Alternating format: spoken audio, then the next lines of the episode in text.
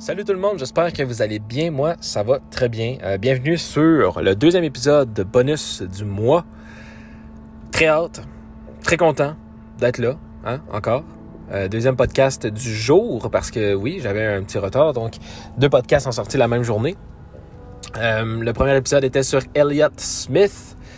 Et le deuxième épisode va être sur Karen Silkwood. Si vous connaissez pas cette histoire, eh bien, je vous invite évidemment à écouter le podcast. C'est vraiment une histoire, euh, j'ai envie de dire, troublante.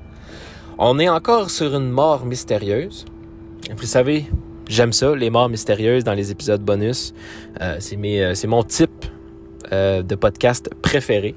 Mon type d'histoire préférée, en fait. Et j'avais envie de vous partager cette histoire, Karen Silkwood. Pas une histoire que je connais depuis extrêmement longtemps, donc je pense pas que c'est une histoire euh, vraiment connue, là, parce que ça fait quand même longtemps que ça s'est passé, mais vous allez voir que c'est euh, une histoire louche. Et ouais, c'est louche. Une mort mystérieuse, encore une fois. Est-ce que c'est un homicide, un accident? Euh, on sait pas. On le sait pas. Merci aux volatiles. Hein? Euh, merci à vous, tous ceux qui supportent le podcast. Merci, euh, très apprécié. Euh, Sandra, Fanny, Chef Grolot, Chloé, merci. Merci à vous, pour de vrai. Euh, votre support euh, compte beaucoup pour moi et pour évidemment le podcast, mais c'est un plaisir. C'est un plaisir là à, à chaque semaine de, de, de, de présenter des nouveaux cas, des, des cas qui me passionnent.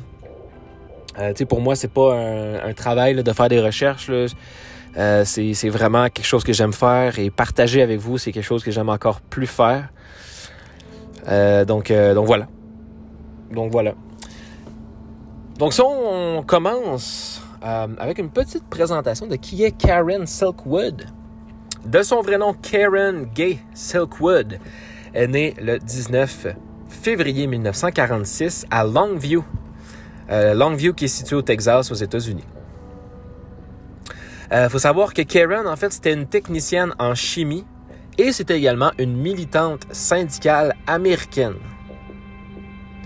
Et cette femme-là a été connue pour avoir soulevé des inquiétudes concernant les pratiques des entreprises liées à la santé et à la sécurité dans une installation nucléaire.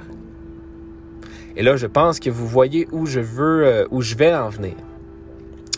Karen Gay Silkwood est née à Longview, mais elle a grandi à Netherland, qui est aussi au Texas. Elle avait deux sœurs, Linda et Rosemary. Euh, elle a fréquenté l'université Lamar à Beaumont, au Texas, encore une fois. Et en 1965, elle va épouser un homme nommé William Meadows, qui est un ouvrier euh, d'oléoduc, avec qui elle a eu trois enfants. Suite à la faillite du couple en raison des dépenses excessives de William Meadows et face également au refus de William de mettre fin à une liaison extra-conjugale, eh bien Karen va le quitter en 1972 et elle va déménager à Oklahoma City où elle va travailler brièvement comme commis d'hôpital. Après avoir été euh, embauchée à l'usine du site de fabrication de carburant Kerr McGee, euh, Kerr McGee Cimarron, près de Crescent, en Oklahoma, en 1972, eh bien, Karen va rejoindre le syndicat local des travailleurs du pétrole, de la chimie et de l'atome, et elle va prendre part à une grève à l'usine. Après la fin de la grève, elle a été élue au comité de négociation du syndicat, qui est d'ailleurs la première femme à obtenir ce poste à l'usine Kerr McGee. Elle a été chargée d'enquêter sur les problèmes de santé et de sécurité. Et là, elle va découvrir ce qu'elle croyait être de nombreuses violations des réglementations sanitaires, notamment l'exposition des travailleurs à la contamination, un équipement respiratoire défectueux et un stockage inapproprié des échantillons. Elle pensait que le manque de douches suffisantes pourrait augmenter le risque de contamination des employés. Le syndicat des travailleurs du pétrole, de la chimie et de l'atome a déclaré que l'usine Kerr McGee avait fabriqué des barres de combustible défectueuses, falsifié les dossiers d'inspection des produits et mis en danger la sécurité des employés. Il menaçait de poursuites. Et là, c'est là que, ouf, les problèmes embarquent, là. Au cours de l'été 1974, Karen a témoigné devant la Commission de l'énergie atomique, donc la AEC pour ceux qui connaissent, d'avoir été contaminée, alléguant que les normes de la sécurité avaient glissé à cause d'une accélération de la production. Elle comparaissait avec d'autres membres du syndicat. Donc elle n'était pas seule là-dedans, il faut savoir. Le 5 novembre 1974, Karen va effectuer une auto-vérification de routine et elle va constater que son corps contenait près de 400 fois la limite légale de contamination euh, au plutonium. Elle a donc été décontaminée à l'usine et renvoyée chez elle avec un kit de test pour euh, recueillir euh, l'urine et les matières fécales pour une analyse plus approfondie. Et bien qu'il y ait eu du plutonium hein, sur les parties intérieures des gants qu'elle utilisait, eh bien les gants n'avaient pas de trous. Ça suggère donc que la contamination ne provenait pas de l'intérieur de la boîte à gants, mais d'une autre source. Et là, attendez, j'arrive bientôt là au, euh, au point rouge de l'histoire. Le lendemain matin, alors qu'elle se dirigeait vers une réunion de, de négociation syndicale, Karen a de nouveau été testée positive au plutonium, bien qu'elle n'ait effectué pardon, que des tâches administratives ce matin-là. Elle va encore une fois subir une décontamination plus intensive. Le 7 novembre, alors qu'elle entrait dans l'usine, elle s'est avérée dangereusement contaminée, expulsant même de l'air contaminé de ses poumons. Une équipe de radioprotection l'a raccompagnée jusqu'à son domicile et ils vont trouver des traces de plutonium sur plusieurs surfaces, notamment dans la salle de bain et le réfrigérateur. Et là, dans le fond, la maison va être dépouillée et euh, décontaminée. Certains de ses biens ont dû être détruits même, parce qu'il n'y avait plus rien à faire avec ça. Karen, son petit ami euh, Drew Stephens et son colocataire Dusty Ellis ont été envoyés au laboratoire national de Los Alamos pour des tests approfondis afin de déterminer l'étendue de la contamination de leur corps. Wow! Ça commence à être... Euh, hein? commence à être grosse cette histoire-là. Des questions se sont posées sur la façon dont Silkwood, donc Karen, a été contaminée au cours de cette période de trois jours. Comment elle a fait? Comment elle a fait pour être contaminée? Elle a déclaré que la contamination dans la salle de bain pouvait s'être produite lorsqu'elle avait renversé son échantillon d'urine le matin du 7 novembre. Et euh, d'ailleurs, ça concorderait avec la preuve que les échantillons qu'elle avait prélevés à la maison présentaient des niveaux de contamination extrêmement élevés, tandis que les échantillons prélevés dans des bocaux frais à l'usine et à Los Alamos ont montré une contamination beaucoup plus faible. Donc, euh, ça aurait du sens. Elle pensait avoir été contaminée à l'usine, évidemment. Et euh, la direction de Kerr McGee va déclarer que Karen s'était contaminée afin de présenter l'entreprise sous un jour négatif. OK. Selon le livre de Richard Rashke, The Killing of Karen Silkwood, euh, la sécurité à l'usine était, si laxiste que les travailleurs pouvaient facilement sortir en contrebande des pastilles de plutonium finies. L'auteur va écrire que le type de plutonium trouvé dans le corps de Karen provenait d'une zone de production à laquelle elle n'avait même pas accédé depuis quatre mois. Les plombs avaient depuis été entreposés dans le caveau euh, de l'établissement. Donc c'est fou là, comment que la sécurité s'en foutait. Hein? Ben, tu sais, c'est pas qu'ils s'en foutaient, mais que c'était comme mal géré. C'était très mal géré. Karen a déclaré qu'elle avait rassemblé des documents, en fait, pour ses réclamations, y compris des papiers de l'entreprise.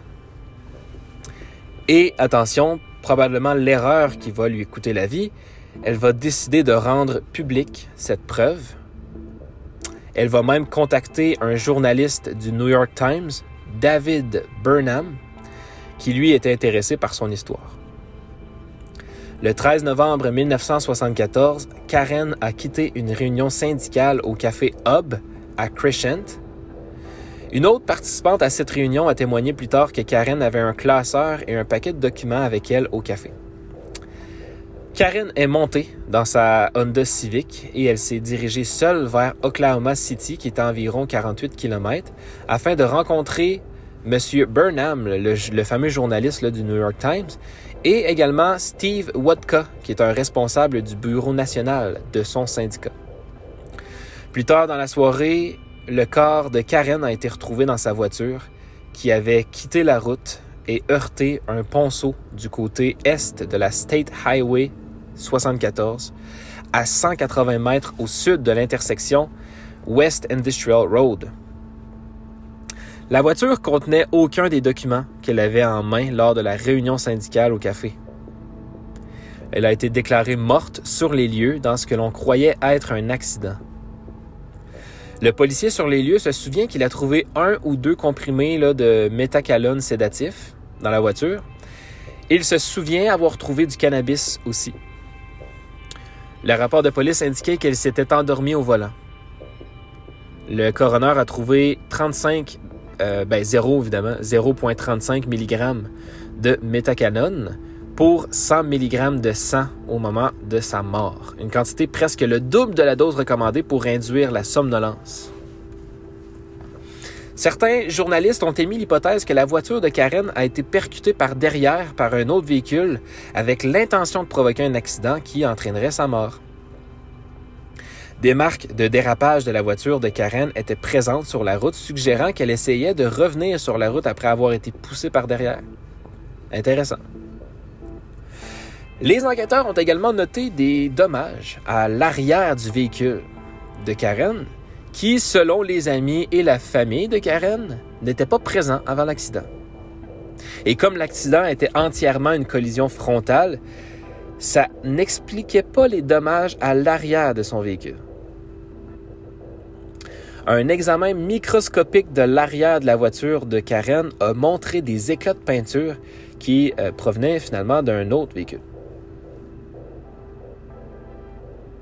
La famille de Karen a affirmé n'avoir connaissance d'aucun accident de quelque nature que ce soit hein, euh, que Karen aurait eu avec la voiture et que la Honda Civic 1974 qu'elle conduisait était neuve au moment de l'achat et qu'aucune réclamation d'assurance n'a été déposée pour ce véhicule.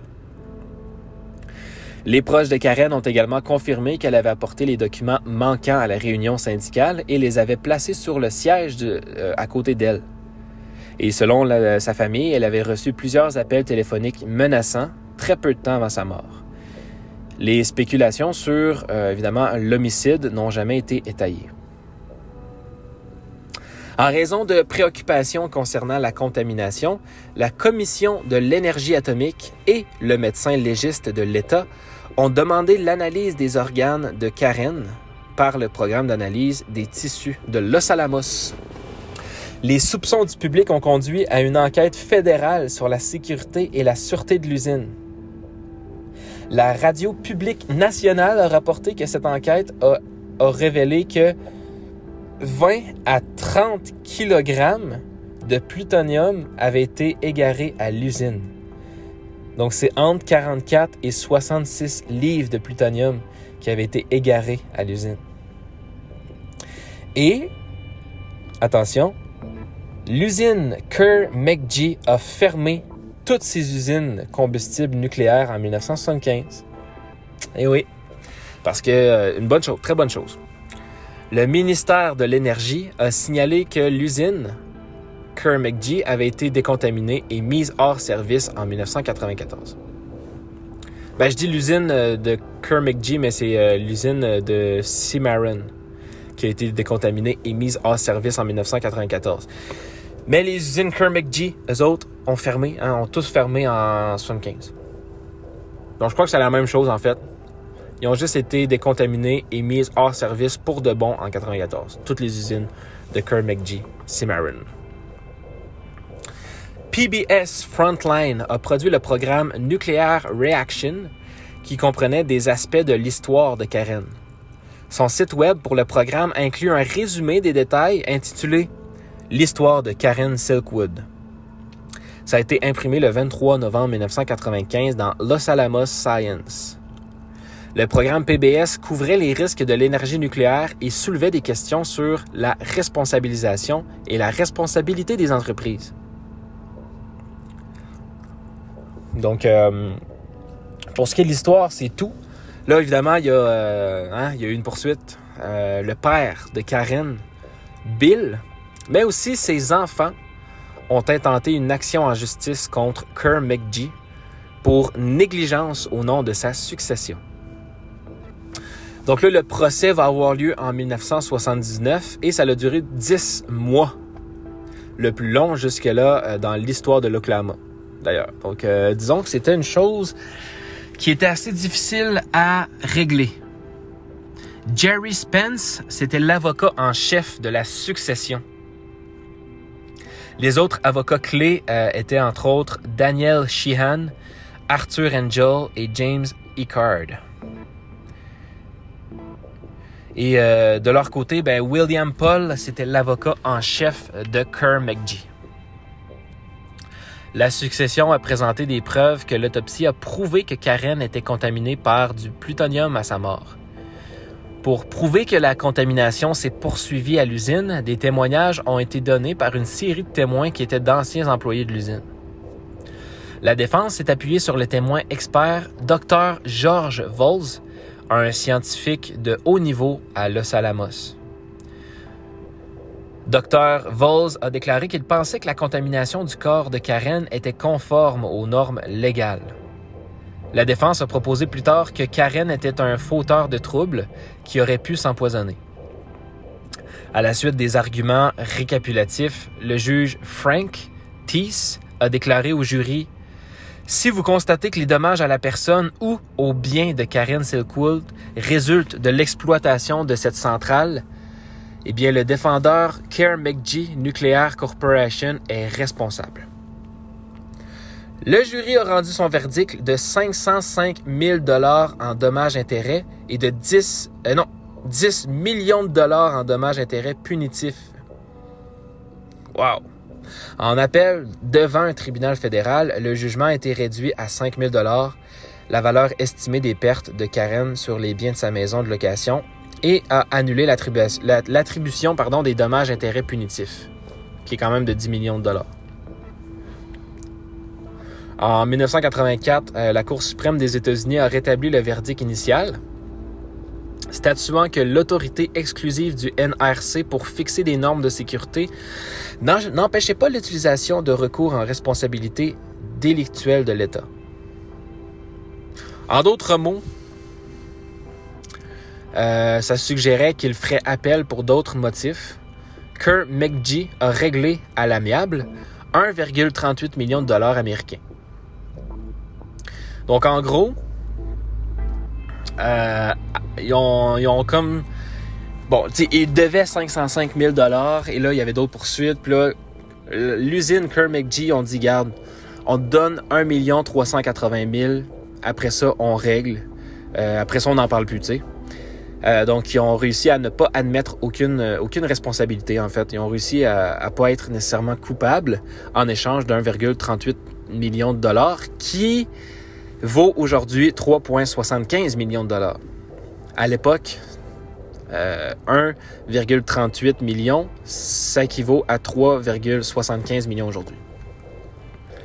C'est ce qui s'est passé. Donc, euh, tout le monde a eu ce qu'il voulait, de l'argent. Hein, c'est toujours de l'argent, de toute façon. Euh, et là, il y a eu un, livre, comme j'ai dit, de Richard Rasky, qui s'appelait The, Killing of Karen Silkwood, qui est sorti en 2000 et euh, les responsables enquêtant sur la mort de Karen et les opérations également de, de Kerr McGee ont reçu des menaces de mort. Quelle surprise! D'ailleurs, l'un des enquêteurs a disparu dans des circonstances très mystérieuses. L'un des témoins s'est suicidé peu de temps avant de témoigner contre Kerr McGee au sujet des événements euh, à l'usine. Alors, euh, disons que ça a plutôt mal été. Euh, de son côté, lui, Richard a écrit que l'équipe juridique de la famille de Karen avait été suivi, menacé de violence et agressé physiquement. Richard a suggéré que les 44 livres de plutonium manquants dans l'usine avaient été volés par un réseau souterrain secret de contrebande de plutonium, dans lequel de nombreuses agences gouvernementales, y compris les plus hauts niveaux du gouvernement et des agences de renseignement international, à savoir la CIA, le MI5 britannique, le Mossad israélien et un groupe ténébreux d'Iraniens étaient impliqués. Le livre dit entre autres que les États-Unis ont dissimulé de nombreux détails sur la mort de Karen et auraient procédé à son, assassinat. Pardon. Euh, évidemment, il y a plusieurs théories euh, sur l'accident. Il y a la théorie de l'accident. donc, euh, donc, elle se serait empoisonnée hein, parce qu'on savait qu'elle était empoisonnée depuis un bout de temps. Elle aurait fait un malaise sur la route. Elle aurait heurté un espèce de poteau et elle serait décédée. La théorie numéro 1. Théorie numéro 2. Ça serait euh, tout simplement euh, le meurtre, l'homicide. Euh, un auto qui aurait foncé en arrière de son véhicule et elle se serait crachée avant de mourir. La personne aurait sorti son véhicule, aurait ramassé toutes les preuves que Karen avait dans son véhicule, hein, tous les, documents, etc. Et il se serait sauvé. Ça, c'est l'hypothèse que je crois, en fait. Mais tu sais, faire ça en plein milieu d'une autoroute, ah, je sais pas. Faut que tu aies quand même des couilles. Parce que là, tout le monde peut te voir. Euh, donc, euh, je suis moyennement certain tu sais, c'est où qu'elle aurait pu mettre ces documents sinon? De toute façon, ces documents ont jamais été retrouvés, là. Donc, si elle aurait été les déposer chez elle avant de repartir, on les a retrouvés chez elle, les, documents. Mais là, c'est pas le cas. On les a vraiment juste pas retrouvés. C'est ça qui est louche, là. Très, très, très louche. Sinon, euh, ben écoute, il n'y a pas vraiment d'autres théories, là. On... on peut pas penser au suicide. Euh... Évidemment, c'est sûr, là, que puis ça, c'est des. C'est rarement des cas que je fais.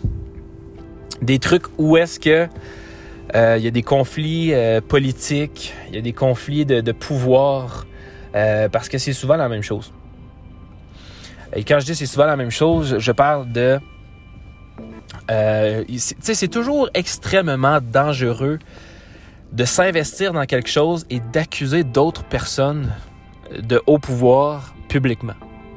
C'est jamais une bonne idée. Et là, je parle entre autres de drogue, euh, de politique, euh, de n'importe quoi parce que les gens riches ou les gens qui euh, sont sur le marché noir, les gens gouvernementaux, les gens haut placés qui ont une grosse compagnie, peu importe, ces gens-là sont prêts à n'importe quoi pour sauver l'image ou se sauver la vie ou ou euh, pas être arrêté ou tu sais pour sauver finalement leur, leur, business ou peu importe, on prend n'importe quoi. On prend n'importe quoi, même tuer euh, une fille qui essaie de scraper tout, là, qui essaie de, de tout euh, de te nuire, tu sais, de, de briser ta compagnie. Donc, c'était sûr que ça allait arriver. C'était sûr et certain. Et, euh, moi, je, crois à 100% le journaliste en question qui dit que la famille avait été menacée, agressée physiquement, euh, menacée de mort, qu'ils ont été suivis. Euh, et même chose pour euh, les témoins. Tu un qui, un, des enquêteurs qui avait disparu mystérieusement, hein, dans des circonstances mystérieuses qu'on ignore, euh, on l'a jamais trouvé, on sait pas il est où. On sait pas ce qui s'est passé avec cet homme-là. Euh, un des témoins qui s'est suicidé probablement parce qu'il y avait beaucoup de menaces, puis s'il parlait, ben, il était mort, tu sais. Euh, donc, même dans, la, dans, tout ce qui est drogue, etc., c'est des, ça arrive beaucoup plus souvent qu'on le pense. Et sincèrement, là, moi, j'en vois des cas de dispersion, euh, des cas de, de, de mort mystérieuse, et des trucs comme ça, il y en a à la tonne. Tout ce qui est politique, drogue, euh, tout ce qui est pouvoir, etc., ça l'arrive très souvent. Et je dirais même souvent, souvent politique aussi. Et drogue, évidemment. Euh, mais principalement politique et, euh, et drogue, tout ce qui est drogue ou crime euh, tout court. Euh, quelqu'un, mettons, qui qui était un ancien dealer de drogue, un peu comme on a vu avec Andrew, et que il était un informateur et, et qui a essayé de dénoncer des gens. Euh, ces gens-là, eh bien, disparaissent souvent. Des trucs de cartel. Des trucs de cartel, là, quand tu dois de l'argent, ça arrive très, très, très souvent aussi. Plusieurs choses comme ça, tu sais. Euh, mais politique, honnêtement, je pensais pas que ça arrivait autant. Ça m'a surpris.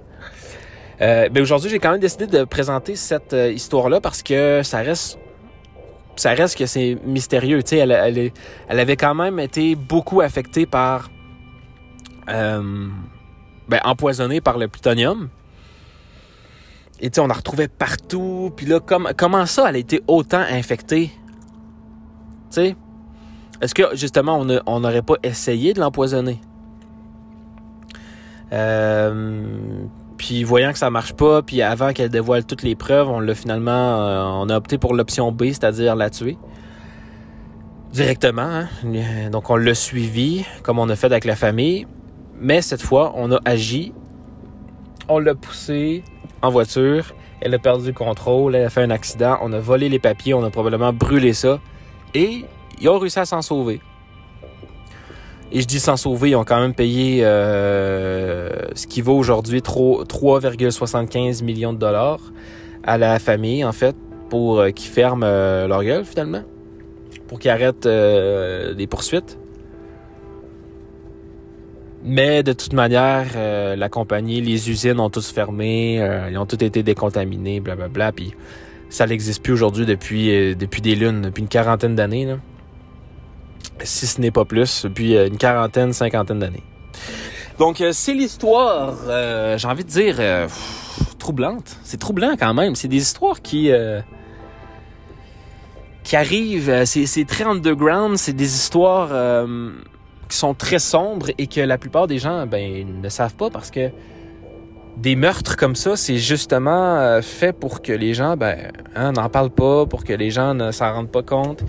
Tout ce qui est euh, gouvernement, gouvernementaux, euh, tout ce qui est euh, cartel, etc., c'est rarement des, euh, des cas qui vont être rendus extrêmement publics. C'est triste à dire, mais c'est ça, tu sais. Donc, pardon, faut vraiment être chercher loin pour trouver des cas comme ça. Mais, mais ça, c'était une femme qui était, euh, tu sais, c'était une femme qui, qui se battait là pour euh, la sécurité des gens. Donc, donc cette histoire-là a, plus été euh, connue euh, que, que d'autres, euh, que d'autres personnes là, politiques ou peu importe. mais voilà. Donc donc, j'ai décidé d'en parler. Et j'espère que ça vous a plu. Ça aura duré presque une 30 minutes. Euh, ouais, ouais, c'est une histoire qui me plaît bien. J'aime bien l'histoire. Fallait que j'en parle aussi. Une histoire que je connais pas depuis euh, des lunes. Ça, fait une histoire que j'ai connue récemment, que j'ai découvert et euh, fallait que j'en parle. Voilà. Donc, euh, donc les trois théories, trois, trois théories ou deux théories? Non, deux théories parce que le suicide c'est pas une théorie là-dedans. En tout cas, ce qui m'étonnerait vraiment beaucoup. Surtout que ses pneus ont montré qu'elle avait tenté hein, de, de revenir sur la route. Donc la théorie penche plus vers l'homicide ou peut-être l'accident. Mais je dirais l'homicide à, à 80, euh, 88%. Voilà. On va laisser un petit 12% de. Mais moi, c'est moi, les fichiers qui disparaissent qui me fait douter. Sinon, j'aurais dit le contraire. C'est vraiment le fait que les papiers soient pas retrouvés et qu'elle revenait, d'un d'un rendez-vous avec d'autres gens pour parler de ça. Elle s'en allait voir le journaliste et ah, un drôle d'hasard, elle a fait un accident, elle est décédée. sais. Et ses papiers sont plus là. Donc euh, pour moi, c'est comme juste cette, euh, cette information-là, ça rend le cas à 97%, tu. Euh, 99.9. En tout cas, je sais pas ce que vous en pensez. N'hésitez pas à le dire. Euh, ce que vous en pensez. Et, et ouais, moi, ben, je vais aller préparer le troisième épisode du mois. prenez soin de vous. Prenez soin de vos proches. ça fait longtemps que je ne l'ai pas dit, mais euh, d'ici là, ne disparaissez pas. Ça serait dommage de faire un podcast à votre sujet, puisque ce n'est pas une fierté de disparaître ou de commettre un crime quelconque. Wow! Euh, mais on se retrouve bientôt pour euh, l'épisode 3. Donc, ouais, il n'y a plus rien à dire. Tu sais, habituellement, je prépare l'intro, euh, l'outro. Tu sais, je dis allez suivre sur Instagram, etc. Mais tu sais, si vous êtes sur euh, Patreon, c'est parce que vous connaissez pas mal le podcast, donc ça sert à rien de, de faire des intros comme ça. Donc, j'essaie de trouver un mot de la fin. Il y en a pas vraiment, mais faites attention à vous. On se retrouve très bientôt. Salut tout le monde. Hey, salut tout le monde. J'espère que vous allez bien.